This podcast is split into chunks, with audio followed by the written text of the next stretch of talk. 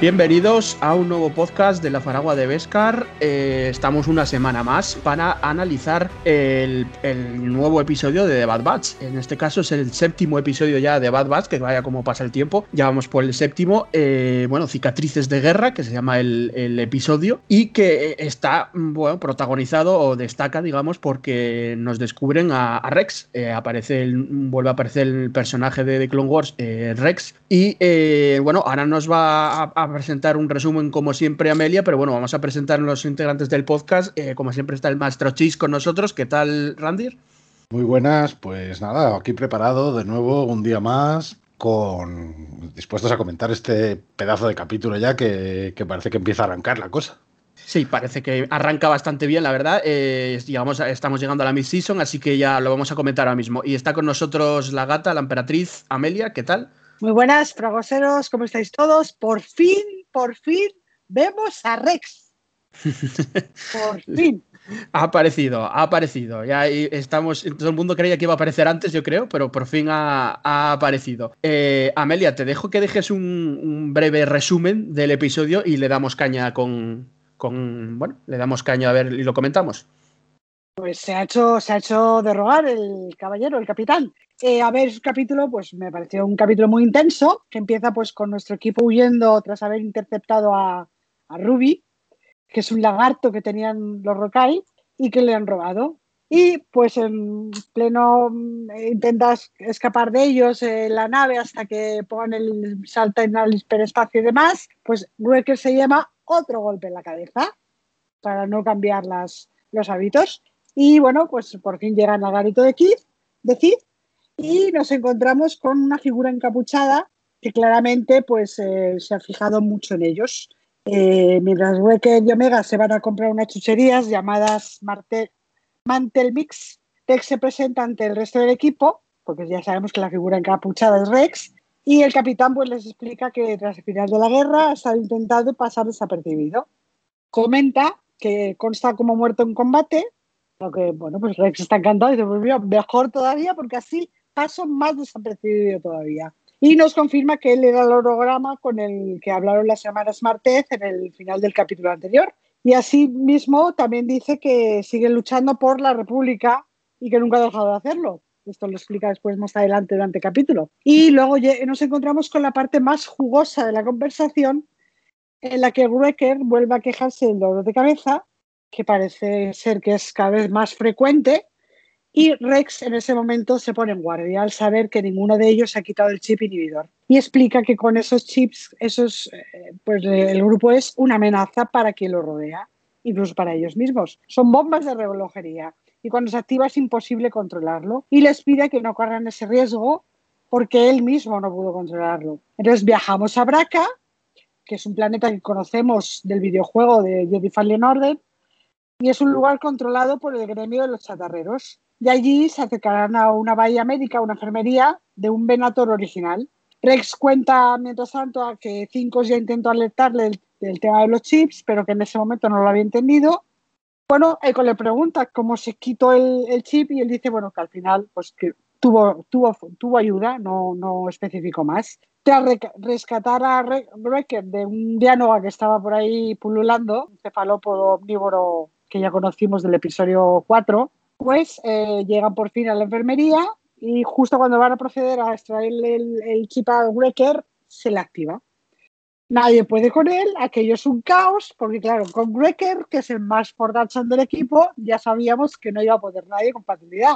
Por fin, Rex al final consigue aturdirle con un disparo y bueno, el capítulo termina finalmente con los chatarreros que han descubierto a Hunter y van a dar aviso al imperio. Ahí nos dejan el cliffhanger del cierre de capítulo con esa duda de avisar al imperio, qué pasará, nos da pista de lo que puede pasar la semana que viene. Aquí termina el capítulo. Bueno, la verdad es que sí, un, un capitulazo, las cosas como son, ya se, está preparando para la mid-season. Yo quería dejar un primer apunte solo de una de las muchas, muchísimas referencias que hay, que me hace mucha gracia personalmente, es que las chucherías que toman son, son palomitas, son las palomitas que venden en Galaxy Age Eh, sí, son las palomitas que venden en Galaxy Mantel Mix, que viene siendo un mix porque son palomitas dulces mezcladas con saladas, básicamente. Ah, mira, eso no lo sabía eh, en, en, Galaxy y son, son lo que toman, así que me, me hizo mucha, mucha gracia. Eh, claro, los privilegiados, los privilegiados que podéis haber venido al Galaxy Fíjate tú, de, de, tomar una, una, una, bolsa de palomitas en Galaxy Age a precio de oro, debo, debo decir, eh, lo, que, lo que luego se ve años después en, en una serie de, de Star Wars, ¿no?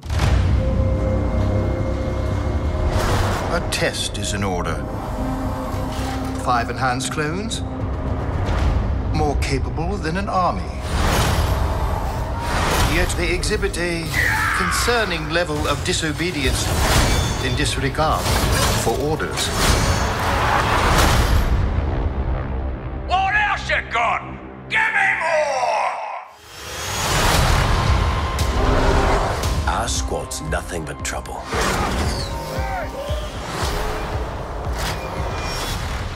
But we get the job done. Eh, bueno, eh, yo mm, voy a, no sé, a debatir un poco sobre el episodio. A mí me gustó muchísimo. Yo creo que es igual el que también el que más me gustó de, lo que llevamos de temporada. Ya no solo porque lo que decía en la videocrítica del canal de YouTube, eh, ya no solo por porque es la trama principal, digamos, vuelve un poco a la, a la, trama principal, pero ya no solo por eso, sino porque creo que los detalles de guion son, son muy buenos. Lo le venimos diciendo en el podcast y en el Twitch eh, todas estas semanas. En este caso siguen, siguen, por ahí. Creo que hay conversaciones y diálogos muy interesantes o muy cuidados, por así decirlo, eh, entre los integrantes, sobre todo entre Wrecker y Omega o Hunter y, Rex. Eh, sobre todo a mí me gustó muchísimo las escenas en Braca antes de que, de que se vuelva loco, digamos, Wrecker, antes de que Wrecker acate la Orden 66. Eh, hay diálogos eh, no sé, muy, muy guapos, eh, emocionales. Me, o sea, es la primera vez igual, para mí, claro, eh, que la serie me llega un poco bastante, eh, digamos, que tocan esa fibra emocional que, que, a mí me ha gustado. Y luego quiero destacar también la técnica, que yo a veces soy muy crítico con la animación,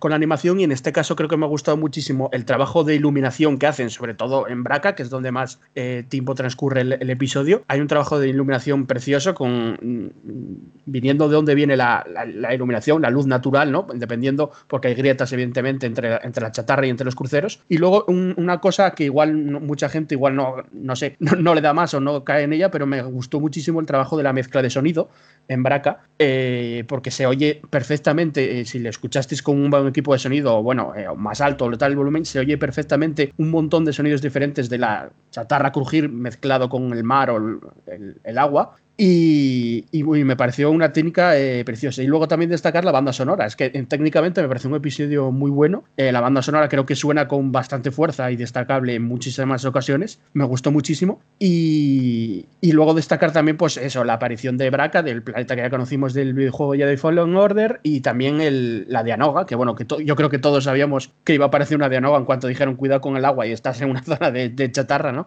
Eso ya está, está, bastante claro, pero bueno, me prestó porque además también es junto al Rancor es de mis favoritos y están metiendo como criaturas míticas, ¿no? O clásicas. Eh, bueno, la aparición de Rex ya se sabe, no fue, tampoco me coge por sorpresa, yo creo, porque bueno, eh, si no salía en este episodio sale el siguiente, una cosa así, tampoco fue una cosa de, oh, Dios mío, pero bueno, ya cuando sale, pues eh, te presta una, aparición, por cierto, parecida a la de Viggo Mortensen Aragorn en, en la Comunidad del Anillo. Eso eh, mismo me recordó a mí, lo tengo sí. anotado de hecho. Sí, sí. sí, sí, es que yo creo que nos no recuerda mucha, a mucha gente, ¿no? Y, y, luego nada, pues un episodio eh, muy bueno. Yo creo que en, en general eh, la aparición de Rex valió la pena, aunque ahora se marche sea solo este episodio, ya seguramente lo veremos en el futuro otra vez. Y además te deja la miel en los labios al final, porque yo comentaba en la videocrítica que, que fue un muy buen episodio sin ser eh, de acción, porque mmm, prácticamente no tiene acción, solo esas pocas minutos, 3-4 minutos cuando Wrecker intenta pues matarlos, eh, solo tienes acción, eh, pero el siguiente episodio pinta que llegará evidentemente Crosshair y el Imperio y será un episodio repleto de acción, ¿no? Y ya veremos si intentarán quitarle el chip a Crosshair o, capturan a unos u otros, porque evidentemente se van a pelear justo en un sitio donde tienen la, el, equipamiento médico para quitar el chip, así que es mucha también coincidencia en ese sentido. Ya veremos, ¿eh? no lo sé, igual, igual pasa otra cosa, pero bueno, eh, ese final, yo creo que el siguiente episodio lo han dejado mmm, para la acción, digamos, y este episodio ha sido más eh, tranquilo y a mí, en mi en mi consideración, de los mejores con, eh, con el guion, ¿no? Un guion muy bueno. No sé, Randy, ¿a ti qué te parece? Que todavía no nos has dicho. Yo, yo es que no, no he dicho nada porque eh, básicamente ya lo habéis dicho todo. Quiero decir, a mí, a mí me parece también un episodio muy bueno. Me parece, además, yo, yo siempre voy un poco hacia, hacia dónde va a ir, ¿no? O hacia, o hacia lo que cabe esperar, ¿no? Y, y de hecho hay, hay detalles muy importantes para mí en términos de continuidad, ¿no? Vemos, por ejemplo, eh, que, que Rex está trabajando activamente contra el Imperio, o por lo menos eso dice. Esto es algo muy importante porque mm, básicamente sabemos que en Rebels está con otros clones en, en un planeta eh, ellos solos allí y como que se ha desentendido un poco de toda esa lucha, pero aquí vemos que, que todavía está en lucha activa o eso dice contra el imperio. Eh, vemos el planeta Braca antes de, de, que el imperio lo haya tomado, como se veía en Fallen Order, que, que estaba completamente imperializado, ¿no? Aunque sí que nos dejan la, la, pista de que está controlado por los gremios de, de, chatarreros y todo eso. Entonces, esto también tiene una implicación muy grande de cara, de cara precisamente a, a, a que el, posteriormente Cal Kestis eh, tenga allí su, sus aventuras y sus desventuras. Y yo quería preguntar de ese tema, sí. porque yo eso lo, lo desconozco como no soy jugadora, eh, no uh -huh. lo sé. ¿En qué época está ambientado el inicio de, de Jedi Fallen Order? Que decías, muchos años después de la, de la Orden 66. Pues la, la eh, para calcular si puede estar ya Cal Kestis por allí. Es, o es unos no. cuantos, sí, es unos cuantos años después, porque Cal Kestis durante la Orden 66 es un niño, eh, o sea, es el Padawan de Yaro Tapal, que es, que es un, un maestro Jedi de la especie de Cebo Relios, un, eh, lo diré, un Lasat. Y, y, él es un niño. Y cuando ocurre Fallen Order ya es más un joven adulto. O sea, ya ha pasado un poco la adolescencia, es decir, que, que han pasado unos cuantos años. Entonces siempre está guay que, que hagan precisamente este, este, tipo de referencias, ¿no? Que, que ya sabemos que, en Star Wars siempre se hacen múltiples referencias y muchas conexiones entre unas cosas y las otras, desde, desde el tema ese de, de las palomitas que, hay en Galaxy's Edge y que compran allí en el propio Ord Mantell, como, mm. como una de las referencias más bonitas que acabo de escuchar, que, no lo sabía, lo desconocía yo también, porque yo tampoco he, he estado en el parque temático, y, y me parece flipante que hayan, que hayan metido eso. Yo pensaba que eran chucherías, básicamente, como decías tú, Amelia, inicialmente, sí, sí, sí. Y, y, que sean palomitas que existen y que las puedes son, probar. Me, me son palomitas, lo único que, claro, no se, man, no se, se llamaban algo mix, pero claro, Mantel no, porque no estás en War Mantel. Eh, claro. Pero sí, sí, son las, las, palomitas más dulces mezcladas con, con saladas. Ensaladas. Cuando las vi dije yo, ostras. sí, eso, es, que, es que eso es un detalle ya precioso. O sea, eso ya, ya para empezar es un detallazo. Luego también, pues sí, la, la referencia ¿no? de, de Rex embozado con, en, con ese poncho, con ese con ese, bueno, abrigo o, o, lo que, como lo queréis llamar, eh, realmente es, es clarísimo sí, un es homenaje más, es más un poncho a, a, de... Sí, yo, sí. Yo, yo, creo que era más un poncho, ¿no? De hecho, tiene ver, aparte es que el, el, poncho es muy típico de, de, ya hemos visto a varios personajes sí, importantes con el poncho. Hemos visto a Luke, hemos visto a Leia en el episodio 6, sí, eh, mucho, Anakin, a, uf, Sí, yo, yo hice un tweet hace poco del poncho y a muchísimos, bueno, muchísimos al, más. Al mismísimo Cal Kestis también, después, sí. que, que, todo lo que usa son ponchos también. A Jango eh, Fett, a, a, muchas, a, a, a, un montón, es que hay un montón de personajes, entonces pues, es una prenda recurrente también y sí. también es un detallazo que le hayan puesto. De hecho, tiene sentido, ¿no? Que, que ahora veamos un poco en retrospectiva ese holograma que, que parecía que llevaba una túnica, pues tiene sentido que sea un poncho, porque tenía ese corte oblicuo, ¿no? Y, bueno, y, al final lo que, lo que quería decir es eso, es que es un claro homenaje a, a Trancos, ¿no? A ese Trancos cuando se encuentra con los hobbits en la posada de Brie, eh, que le falta estar fumando en pipa a, a Rex, pero bueno. Y, nada, y luego, pues eso, todo el rato referencias, referencias y referencias. El Dianoga, el Venator, la sala de la sala médica, eh, les someten al, al, proceso por fin de, extraerles el chip a todos, que yo pensaba que igual, como al resto no les afectaba, no, no se lo extraerían, pero no, no, se los quitan a todos, cosa que me parece fantástica.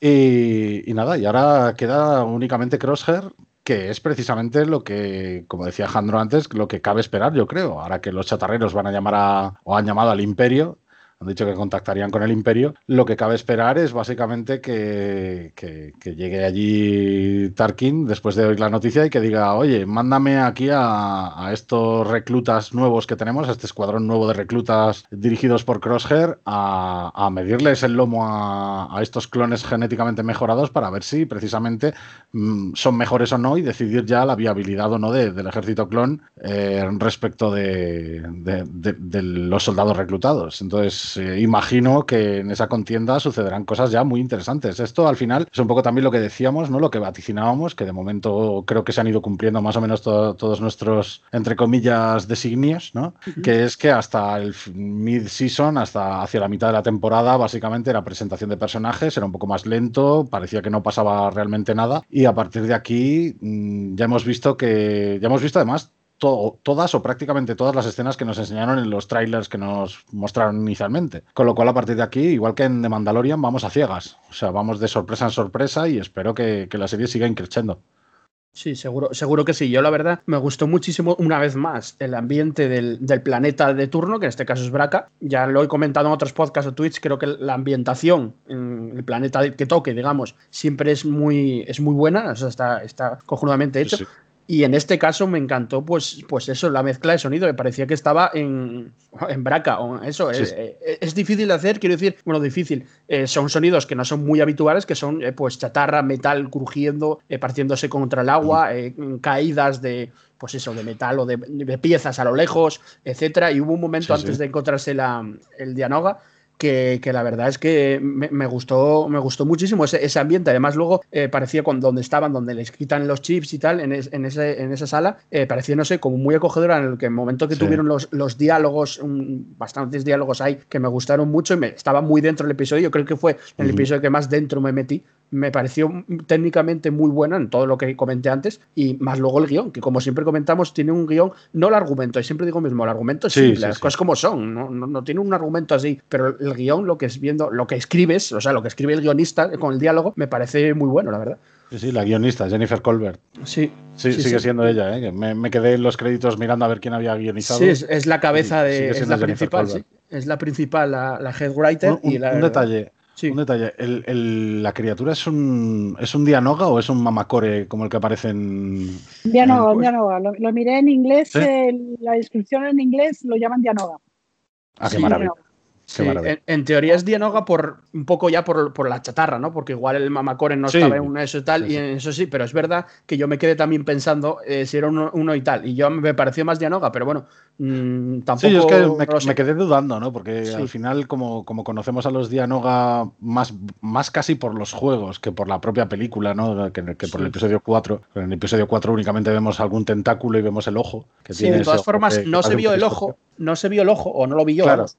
No, no, Entonces yo tampoco lo. yo, yo me No, quedé no, así. no me quedé así pensando de si, si no está el ojo, el ojo, no sé si es un diálogo o no, no sé, no sé, cuando buceé un poco para las referencias curiosidades, a ver si, a ver qué se dice por ahí, maneras, pero De, de todas maneras, eh, y esto es otra referencia también, quiero decir, sea lo que sea, sea un Dianogo, un Mamacore o, o incluso un Raftar, aunque sea acuático, que los Raftar no lo son, pero, pero sí que es cierto que todos esos, todas esas especies de ese, de ese mismo tipo, ¿no? Con la boca así redonda, llena de, de dientes afilados, parecidos un poco a, a la boca del propio Sarlacc también, y, y, y a las antiguas guandrelas que aparecían en, en la novela del Ojo de la Mente, por ejemplo, eh, y en los cómics, todo- todos estos bichos ahora los han emparentado. Entonces, a- al final no dejan de ser un poco de, de- la misma de la misma especie, pero de diferentes subespecies, por así decir.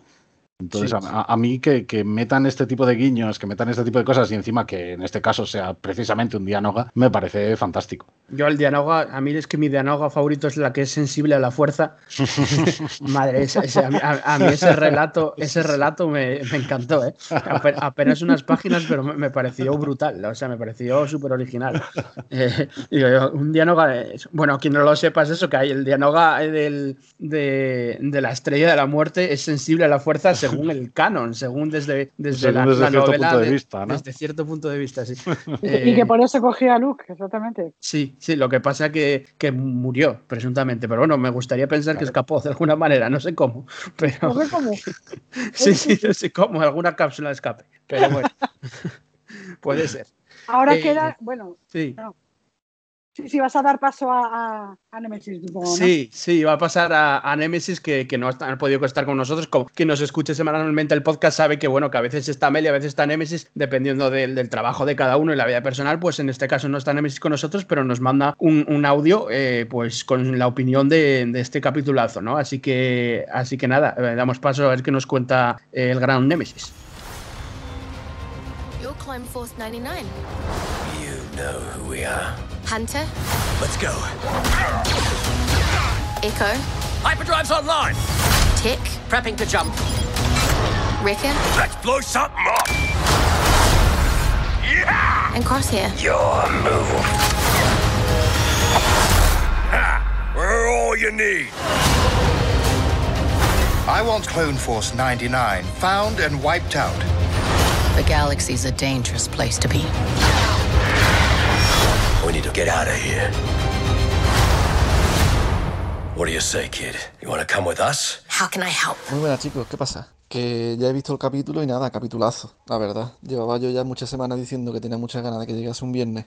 Y yo venía al podcast diciendo, vaya pedazo de capítulo se ha marcado. La verdad que hay mucho de, de qué hablar, de que mucho de qué teorizar, porque ya después de este capítulo ya mm, todo lo que queda ya de la serie, por así decirlo, es todo campo. Porque ya nos han mostrado las últimas imágenes que nos mostraron en los trailers, ¿no? Ya por fin se ha desvelado ya por fin a Rex y ya todo, todo lo que viene ya desde ahora hasta que acabe la serie ya es todo, no se sabe absolutamente nada y la verdad que la serie puede tirar por muchísimos, por muchísimos caminos. Yo ahora voy a relatar cuál va a ser el que yo creo que puede ser uno de los más evidentes, pero bueno, que hay muchísimas, muchísimas formas de resolver el conflicto que se presenta. Así que nada, por fin hemos visto ya a Rex, a Rex por fin, personaje muy querido de las Clone Wars, y ya se desveló también el personaje que salió la semana pasada en el holograma de las hermanas Martez, ¿no? Que al final fue un poco de baiteo, ¿no? Un poco de engaño, como siempre. La verdad que yo ya me lo esperaba porque Star Wars no es de, de- de decírtelo todo sin, como del tirón, sin, sin dar mucha, mucha vuelta o sin, o sin engañarte, entre comillas, ¿no? En el buen sentido. Entonces, nada más verlo yo con mi compañero Randir, Randir dijo del tirón que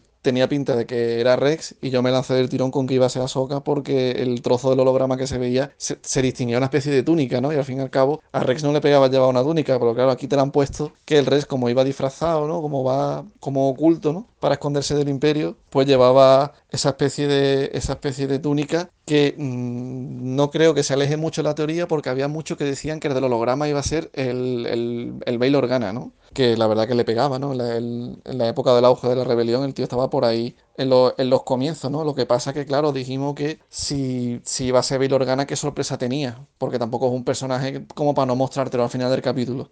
Porque imagínate que yo llego, me veo el capítulo, me siento y, es y resulta que es el Bail Organa. Pues a mí me gustaría porque a mí es un personaje que me gusta mucho y además que el actor que lo interpreta en las películas que me encanta el, tío, las pintas que lleva y, y todo de ese personaje. Entonces pues no... Que te lo oculten y te den misterio, yo no lo veía que tendría mucho sentido. Lo que pasa que, que es verdad que, la- que muchos compañeros nuestros nos dijeron que la toga que llevaba el del holograma tenía como, como formas, ¿no? La forma de la toga, ¿no? Y, lo- y los estampados y eso que era típico de Alderaan. Entonces no es, no es descabellado pensar que si Rex, que nos dejan caer en el capítulo, que no está solo, que está, que tiene, que tiene pinta que está con la rebelión, pues que a lo mejor el Bail Organa se lo, se lo prestase, ¿sabes? Que fuese la túnica de Bail Organa, pero que se lo, deja, se lo dejara a Rex para que se pudiera mover por los planetas como mm, de incógnito.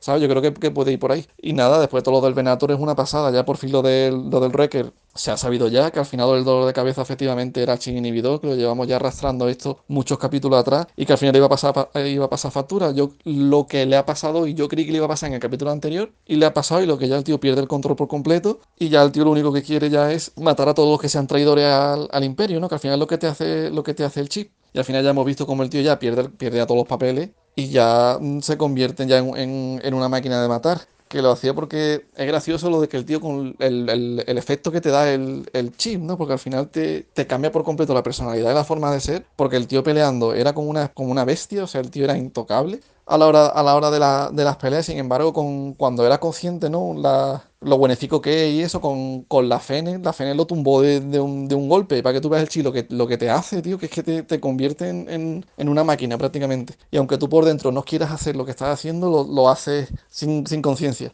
Así que ya se ha resuelto ya ese tema, ya todos los, los protagonistas tienen ya el chip quitado. Así que ya eso es un problema que a la larga le iba a acabar pasando a cada uno. Y, y termina el capítulo a, tope, la verdad. El capítulo termina eh, diciéndote que, el, que informan ¿no? al imperio de que están los, los protagonistas en el, en el Venator ¿no? y, que van, y que van para allá. Entonces yo no sé si ahí ya van a mandar del tirón al, al Crosshair con, lo, con, su, con su unidad de, los, de, los, soldados humanos, supongo, y que yo creo que ya ahí pueden pasar varias cosas, o, o que huyan y ya cada uno por su cuenta, o que se lleven al, al Crosshair, o que directamente mmm, pueden hacer lo mismo que han hecho con, con el Wrecker, que básicamente le neutralicen al Crosshair, lo metan en la máquina esa del centro médico del Venator y que le quiten ya el, el chip inhibidor y que vuelva a ser ya el, el, mismo, porque yo no creo que un personaje de tal calibre se lo vayan a, quita, a quitar de media. A mí no me gustaría, aparte que es de, mi, es de mis favoritos, a mí es el que más me gusta. A mí siempre los personajes que suelen ser francotiradores y eso, me suelen siempre gustar muchísimo. Mira la fe en, el Mandaloriano cuando era cuando estaba apostada en el desierto con, con, el francotirador. Ese capítulo me encantó. Así que nada, chicos, con muchas ganas del capítulo de la semana que viene que ya la serie ya está ya arrancando, ¿no? Ya el, el capítulo de hoy ha sido muy, muy importante. Y que nada, con muchísimas ganas de seguir ya la semana que viene. Un saludo y hasta la próxima. The Clone Wars have ended. You can either adapt and survive, or die with the past. The decision is yours. We do what we do.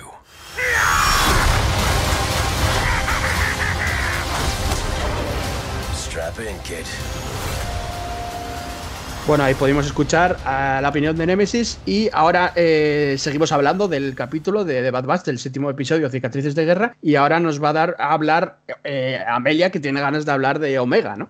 Bueno, antes de hablar de Omega, quisiera hablar eh, del título, ya como lo comenté la semana pasada, que me gusta mucho cómo titulan los, cada episodio. Y este me ha gustado mucho, lo de cicatrices de guerra, porque además hay un momento en la conversación, lo que hablábamos antes del diálogo y de lo bien hechos que están los guiones, eh, en la que Omega ve a Rek y le dice que le reconoce que es la primera, digamos, remesa por, sus marcas, por sus cicatrices, por, su cara. Y me, me, ha hecho, mira, hablo un poco de eso, de las cicatrices de guerra y habla también de las cicatrices de guerra que dejan en este caso cicatrices físicas en la cabeza a la hora de quitarse el chips.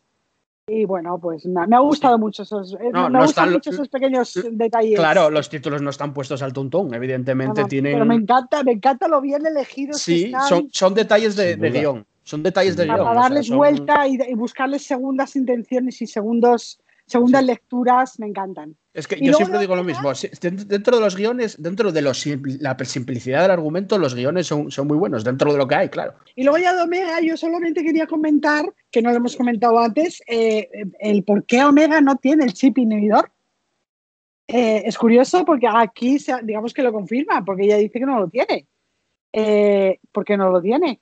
Mm, será la primera el primer clon de esa nueva fase de la que hablaba Nala C con la Masu en camino. Eso yo creo que es, eso, eso ¿eh? va a ser. Esto yo, promete, ¿eh? Yo creo que lo de Crosshair se va a. No sé si se resuelve del todo, pero por lo menos a, a tratar en el siguiente episodio el tema de Crosshair y, sí. y, el tema de Omega, del chip y de quién es Omega o qué es Omega, creo que va a ser para, para la final season, o sea, para el, para el final de temporada. Yo creo que ahí es donde se va a saber qué es Omega o quién es y, y que eso, porque de, de, momento lo han dejado un poco de lado, lo de quién es Omega o qué es Omega por, por otros temas, ahora por lo de Crosshair, lo que sea, y luego se va a tratar. Ahora, quién, quién es o qué sea, pues no lo sé, podemos debatir, pero... pero... A ver, es, que es un tema que habíamos hablado en los primeros capítulos, porque se habló sí. mucho en los primeros capítulos de quién era Omega y por qué no es una niña y qué mm, habilidades tiene, si es sensible a la fuerza, si lo que tiene es un poco eh, las eh, habilidades de todos los demás juntas, que es lo que yo creo, eh, o, o, qué tal, pero se había, digamos, un poco abandonado por ver un poco cómo corría la suerte que corría el, el grupo y, y, sus aventuras y demás, y hoy precisamente han vuelto, digamos, a retomarlo en esa pequeña puntualización en sí, una frase. Una pequeña pista. Eso, yo, no yo, sí, sí. yo, creo que eso, que hemos abandonado un poco el tema de camino, como es lógico, pero se retomará, de, pues yo creo que para el final de temporada sobre todo, aunque algo, alguna pista nos darán antes todavía, pero, pero la verdad yo no sé, no, no lo he vuelto a pensar de quién es Omega o qué es. Es verdad que creo que no, no tiene la fuerza ni usa la fuerza, pero que evidentemente es alguien especial y que se creó por un motivo que desconocemos y que igual da pie a una segunda temporada también, ya así teorizando. Porque... Realmente Realmente sí. no, no lo, no lo sabemos de momento, porque Mm. que de momento, ya digo, no- nos han hecho una presentación de personajes a lo largo de estos seis primeros capítulos hasta este. Yo lo que destacaría sobre todo es eh, la forma en la que, en la que la han ido moldeando un poco, eh, porque vemos que, que el resto de, de la remesa mala son unos personajes o bien más racionales o bien un poco más pensativos o, o más introvertidos o un poco más serios. Y Omega realmente al ser primero al ser la niña al ser un- una jovencita y segundo al, al ser tan particular no lo, lo que más destacaría es la empatía que tiene y de hecho cómo ha evolucionado su relación precisamente con el propio Wrecker que, eh, que con él inicialmente si, si os dais cuenta hasta que Wrecker no le construye una, una habitación no una una pequeña, un pequeño cuartito ahí en, en la, en la nave de- del Batch. Eh, tienen muy poca relación en ese aspecto inicialmente y ahora, vamos, se van por ahí, tienen una costumbre juntos, que es irse a comprar las palomitas. Eh, vemos que, que, además, después de, de las misiones que realizan, porque esto además inicialmente lo explican bien cuando están Mm. con Sid, que, que ya han hecho alguna que otra misión para ella. De hecho, ya se les ve escapando inicialmente, ¿no? De, de- de la gente a la que le han,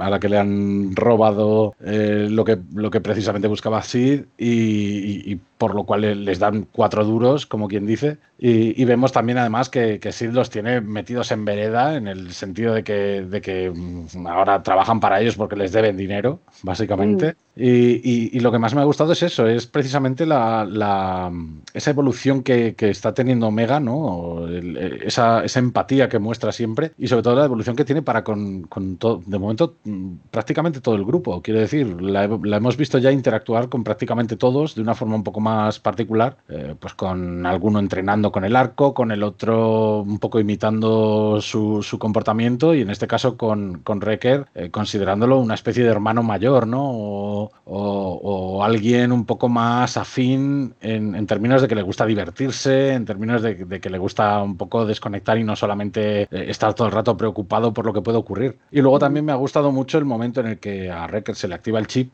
que, que cambia absolutamente.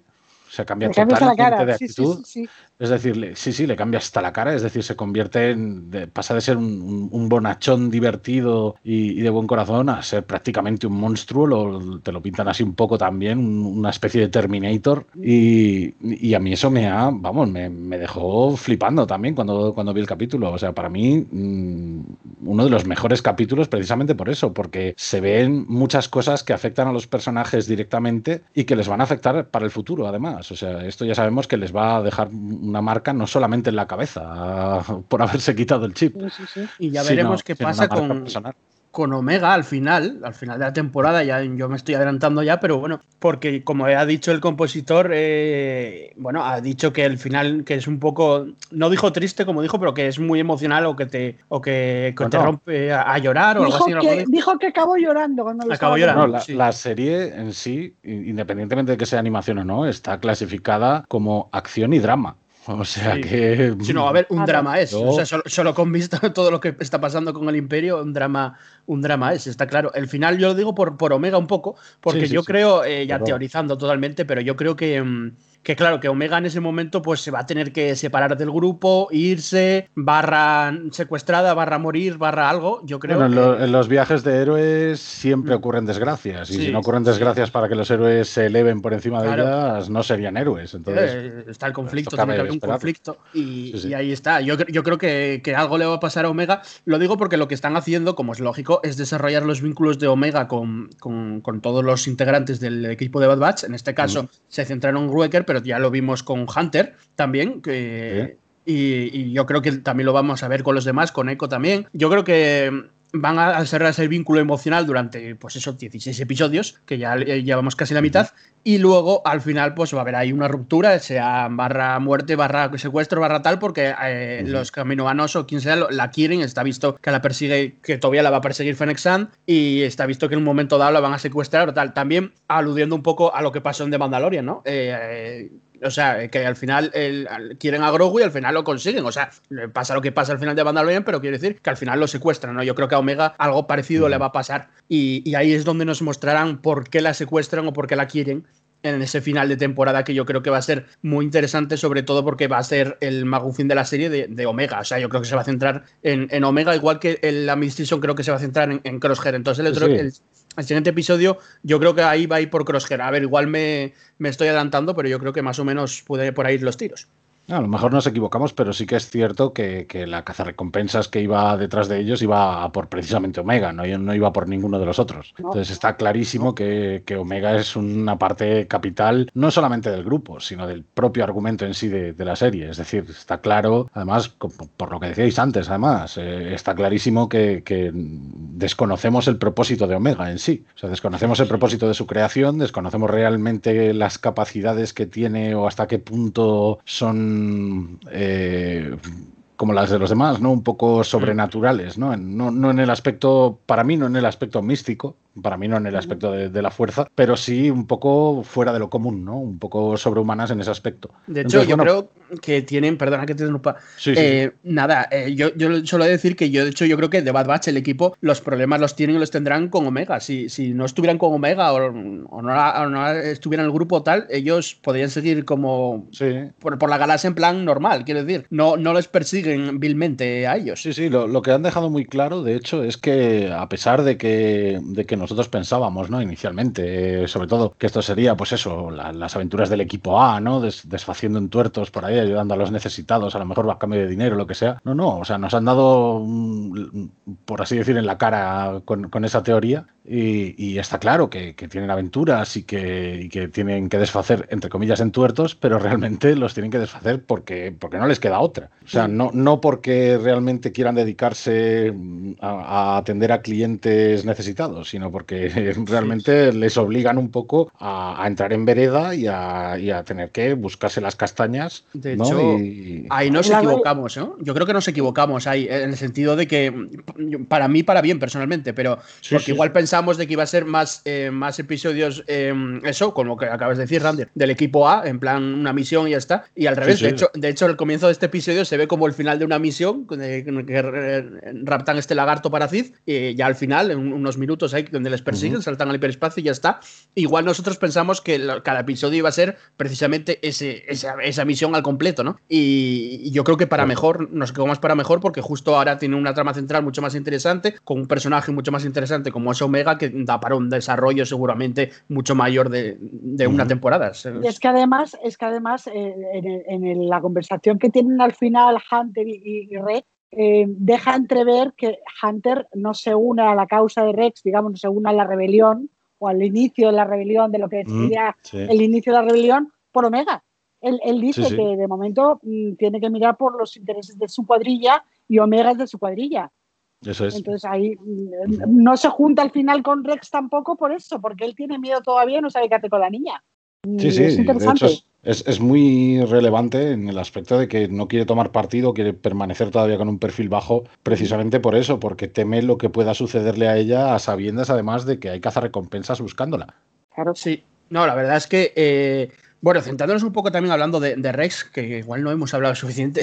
Eh, nunca se habla suficiente sobre Rex. Eh, yo creo que, bueno, insisto, yo para empezar, eh, esa introducción es muy buena, eso tipo trancos, tipo Aragón en, la Comunidad del Anillo, pero aparte de esa referencia, también no me cogió por sorpresa a mí, yo, creo que casi nadie, porque sabemos que iba a ser aquí. Me gustó que dejaran claro que era quien contactó con las hermanas Martez. O sea, porque si no, ya sabes cómo son los fans de Star Wars, todos. Eh, nos ponemos a especular que igual no fue él igualmente, fue otro. Bueno, ahí lo dejo claro, no, no, contactaron conmigo, les dan martes y se acabó, duró una semana las teorías.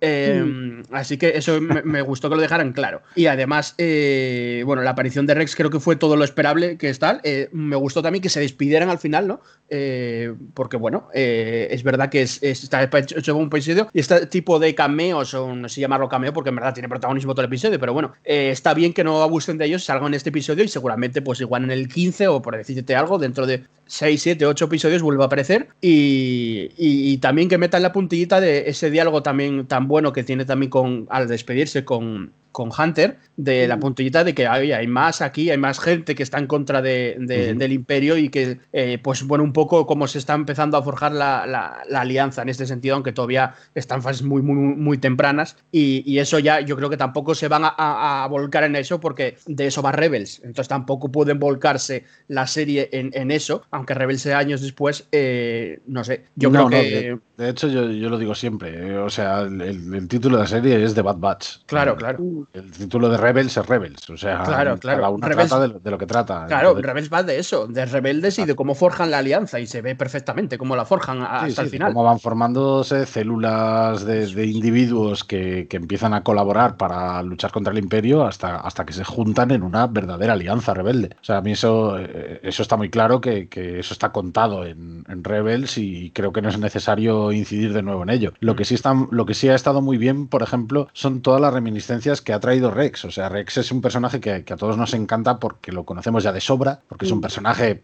que ya es mítico dentro de, de la saga gracias a Clone Wars principalmente y, y todas, las reminis, todas las reminiscencias que nos deja. Es decir, desde el momento en el que ve que, que el chip de Wrecker empieza a fallar y, y, inmediatamente se pone en guardia, es decir, inmediatamente lleva la mano a la, a la cartuchera de la pistola por si pasa algo. Sí. Que yo imagino que no tendría intención de matarlo, sino de aturdirlo. Pero, pero independientemente de eso, mmm, vemos que ya se lleva la mano ahí y que inmediatamente les dice, pero no os habéis quitado los chips. O sea, como diciendo, no, y de hecho lo dice, o sea, no sabéis lo que conlleva eso. O sea, de, de, de, de relojería. O sea, uh -huh. sí, sí, sois una bomba de relojería. Es decir, sí, claro. y, esto tenía, va a petar tenía, en algún momento. Tenía, tenía pues vamos, la intención de él era no eliminarlos, sino Mm. aturdirlos, porque de hecho a Wrecker al principio cuando Wrecker ya por fin le salta, se le activa el chip, el, chip, el primero en reaccionar es Rex e intenta sí. dispararle, se le escapa el disparo porque el, el, otro le pega un peñazo, pero lo que se le, se le escapa es un, un esto azul de, de, sí. de aturdir. O sea, su, en su, intención nunca es en ningún momento matarlos, sino aturdirlos. Efectivamente, efectivamente. O sea, está harto de ver eh, morir a sus hermanos, obviamente. En general, creo, creo que ha sido un episodio en el que nos ha, creo que ha gustado a casi todos los fans, supongo, vamos. Eh, nada, eh, simplemente estaba diciendo que la verdad es que eh, ha sido un capitulazo, yo creo que para todos, y para todas, para todo el mundo, eh, dentro de lo que cabe. Y, y, bueno, yo, yo quería hacer hincapié una vez más, aunque ya lo he dicho, de que para mí no me parece un capitulazo simplemente porque sea la trama principal. Es que el, el capítulo está muy bien hecho, aunque no fuera la trama principal. Sí, sí, no, la, la estructura del capítulo y, y, luego técnicamente es, es claro. perfecto, vamos. O sea, Yo aludo también a eso, de, todo, de que, que, me parece que aunque no hubiera la trama principal, aunque no fuera sobre el chip y sobre Rex, y etcétera, eh, bueno, no sé, yo en mi videocrítica, por ejemplo, apenas hablo de Rex en el sentido de que es verdad que es el peso del protagonismo lo que más destaca del episodio, pero sin Rex el episodio hubiera sido muy bueno. Eh, eso pues sigue teniendo, pues eso, una, unos, una mezcla de sonido impresionante, eh, pues eso, la, la, iluminación, los diálogos de, de, Hunt, de Omega y Wrecker, eh, no sé, eh, pues ese, ese, carácter emocional que le están dando a, a Wrecker y Omega, porque claro, está muy bien que los junten, es, es, precioso que los junten porque estamos viendo la inocencia totalmente de Omega con, con el, la brutalidad y, y, también inocencia de un, una persona sí, eh, tontona sí. pero inocente, súper inocente, como es Wrecker, porque siempre formaron la personalidad así, como una persona eh, bruta y, y, tal, pero, pero inocente, pero tontona o no sé cómo decirlo. Sí, de, de, de, buen corazón. de buen el, corazón. El, el bestiajo, pero, pero que, que, tiene muy buen fondo. Entonces, hacen muy bien en la serie, ojo a esto, porque ya lo hicieron con Hunter y ya lo analizamos en anteriores podcasts con Hunter y Omega, de juntar Omega con cada equipo de Bad Batch y que funcione a la perfección. Quiero decir, eh, porque puedes juntarlo sí, sí. y decir, aquí no hay química o estos diálogos no, no funcionan, pero pasó con Hunter, que me pareció pues, esa, esa relación paterno-filial que tiene con Hunter, y ahora está pasando con Wrecker, con esa relación que tiene pues más de, de amigos, ¿no? De, de amistad. Sí, a, mí ya, a mí ya te digo, a mí me parece más como que, que lo ve como un hermano mayor, ¿no? Como el hermano mayor grandote que, que, le cae bien, eh, me, me, recuerda un poco a, a, mis sobrinas conmigo mismo. Es decir, a mí me ven como, como al, al, al tío Randir, que soy el, el, el, tío que pueden coger y jugar con él y, y, y darle el coñazo y, y, para arriba y para abajo y, y, que no se cansa nunca de, de, de estar con ellas. O sea, me, me parece exactamente lo mismo y, me parece una relación preciosa que, que, han sabido plasmar perfectamente. Es que eso, hecho, a eso juegan perfectamente. De hecho, fíjate, Sí, sí, de hecho, fíjate que, que lo, lo que le dicen a, a- Lo que le dice Rex a Hunter es coge a la niña y llévatela a la superficie para que tome el aire y ella inmediatamente dice, no, no, yo me quedo aquí hasta que Sí. Wrecker se despierte. Sí, O sea, coge la silla, la pone para adelante, eso es Sí, una sí. escena también potente, un poco igual cliché, no te voy a decir que no, porque se vio en muchas series, películas, pero, pero, pero bien, pero, bien- pero igualmente es... Mm. Exacto, pero igualmente está muy bien encajada e igualmente demuestra precisamente esa preocupación que tiene la niña y esa empatía. Me gusta mucho que digas, por ejemplo, Randy, esto que, que te recuerda a ti con tus sobrinas, porque es que, eh, como ya he comentado en anteriores programas, esto lo hace muy bien eh, Lucasfilm en general, Sí, sí. porque igual eh, lo de Grogu con, con, con The Mandalorian se, se ha identificado millones y millones de, de padres de- Sí, sí. del mundo, ¿no? Entonces está muy bien que a ti te recuerde esto, por ejemplo, a tus sobrinas y, y a millones de padres con sus hijos también con eh, la relación de Din Djarin con Grogu, que es difícil de hacer, porque, ojo, estamos hablando de un cazarrecompensas, todo de ficción, evidentemente, un cazarrecompensas de ficción, de, con una armadura que no se le ve la cara nunca, con un, un mini Yoda de una raza Sí, sí, sí. alienígena. Quiero decir que no es un, un humano, un bebé, como una serie película normal, que evidentemente es más fácil empatizar porque, pues, los que tengan hijos, etcétera, ¿no? Pero, pero en ese sentido es muy difícil de hacer porque estás empatizando con una cosa, o sea, ya, ya hablo por el público en general, con una cosa eh, ajena a ti, o sea, ¿sabes? Eh, y tal, y es muy difícil de hacer esto. Pero bueno, en eso son especialistas tanto en Lucasfilm, como ya hablamos más veces, como en Disney, que también lo hacen con Pixar, con cosas, con bolígrafos, Sí, con, sí, sí. con un tenedor, lo hicieron en Pixar, quiero decir, lo hacen muy bien con, con cosas inanimadas o, o algo ajeno y que, y que lo consideres, eh, que lo consideres eh, tuyo o lo relaciones con algo de tu familia o tus amigos. Eso me ¿no? parece. Que, que- que seas difícil. capaz de identificarte con ello. Quiero decir, hay mucha gente que, que, por ejemplo, se queja de que no es capaz de, de identificarse con ningún personaje, pues yo qué sé, de, la- de las tan denostadas secuelas, por ejemplo, Mm. y, y a mí no me cuesta hacerlo, porque siempre lo traigo un poco a mi terreno. Quiero decir, esto lo decía además, eh, lo decían además, lo decía, creo que era Matthew Stover en una entrevista con, con eh, el, el- en el podcast de Rule of Two. Decía, por ejemplo, yo, yo no me yo no, yo no, cuando veo algo no digo este personaje no haría esto. Yo digo, este personaje ha hecho esto. ¿Qué le lleva a hacerlo? O sea, va un poco más allá, ¿no? No se queda única y exclusivamente en este personaje es así y actuaría así. Y si no actúa así, no es ese personaje, sino que, que- se plantea otro, otro tipo, a lo mejor, de cuestiones más profundas, ¿no? De, intentar implicarse él mismo. O sea, de coger y decir, joder, este personaje lo conozco de toda la vida, ha actuado de una forma que no me cuadra y quiero saber por qué. O, o- por lo menos tengo que plantearme por qué eh, actúa de esta manera. Y creo que es importante hacer este tipo de reflexiones porque, porque valen para todo. Y- y en este caso para, para The Bad Batch también valen. Quiero decir, a lo mejor uno se, se identifica más con Hunter porque es más el, el- el Rambo ¿no? de- del equipo o, Sí. o lo que sea. Pero, pero a mí, por ejemplo, no me resulta difícil tampoco identificarme un poco con, con Omega porque es un reflejo precisamente de, de personas que, que- que conozco, que quiero o que, o que son básicamente de mi familia. Entonces, creo que es importante hacer este tipo de, de relación y, este, y hacerse ese tipo de cuestiones porque es importante también que el espectador se implique, quiera implicarse con, con- con lo que ve. Bueno, un desarrollo de personajes eh, brutal, o sea, muy bueno. Y ya Sí. con. Y falta la otra mitad casi de temporada. Y, y insisto, yo creo que siempre lo hace muy bien esto. Disney y, y Lucasfilm en general lo suelen hacer muy bien. Un desarrollo de personajes muy bueno, igual que cogen el reparto, cogen los personajes, haces que te identifiques con uno con otro, de cosas muy ajenas. Yo creo que se- a veces es difícil, pero, pero está muy bien. Coges un grupo. Bueno, a ver, esto siempre pasa en la historia del cine, ¿no? Pasa con, con los X-Men, por decirte algo. Siempre acabas de. O, o con antagonistas, antagonistas como de Suicide Squad. Siempre acabas, pues, siempre hay un- unas personas muy marcadas y algunos acaban Sí. de- eh, desarrollándose con. eh, identificándose con unos u otros miembros del equipo, sea el equipo que sea de ficción, ¿no? Bueno, eh, nada, un- os dejo un minuto, no menos de un minuto, de 30 segundos a cada uno para, para que me digáis, eh, pues nada, un- qué os ha parecido en, en total el episodio y ya nos tenemos que ir despidiendo. A- Amelia, empezamos por ti. Venga, pues yo, como, como resumen, un capítulo que me ha encantado porque está lleno de referencias al Jedi Fallen Orden, al último episodio de Clone Wars, aunque no lo digas claramente, al episodio 4 y, ¿por qué no?, a, a- a- la trilogía del anillo. Y me ha encantado el, el detalle. Pues mm, ahí me quedo, me quedo con todas esas referencias. Yo, yo, yo por mi parte me quedo con, con la emotividad de, de este capítulo, que ha sido mucho más emotivo que, que el resto, en el aspecto de que, de que te llega un poquito más ¿no? a- a- al corazoncillo. Eh, no solamente por el tema que comentaba antes de Omega y de su empatía y de su relación con, con Wrecker, sino además por el tema de Rex, que, siempre es un personaje que, que- está ahí, que, nos ha calado profundamente con el paso del tiempo y que, y que mola verlo todavía dando caña y siendo básicamente la buena persona que es.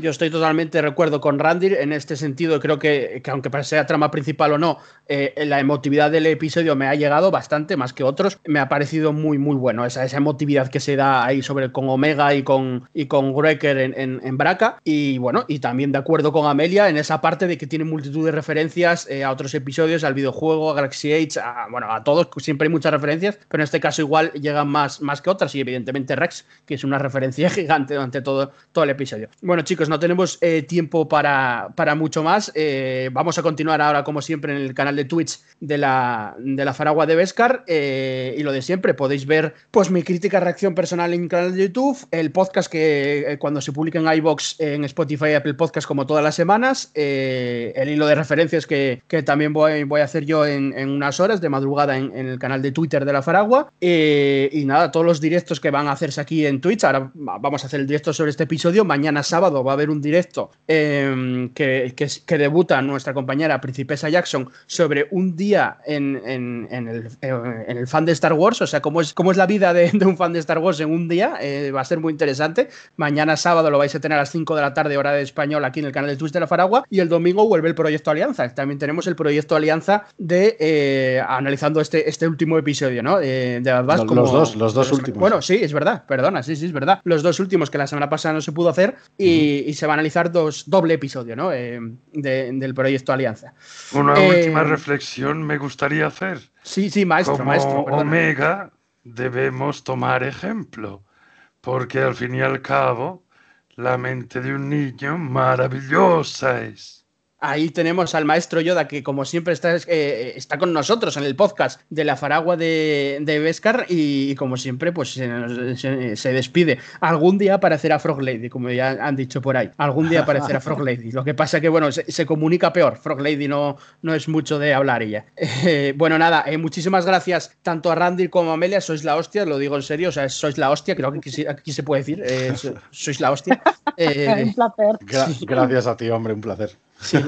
Amelia, no, no voy a decir guajes, sois la hostia guajes porque ya ninguno de los dos sois guajes. Así que... no. no, guajes quedamos pocos ya en este no, no, ya, ya, ya, no hay mucho guaje aquí, pero bueno.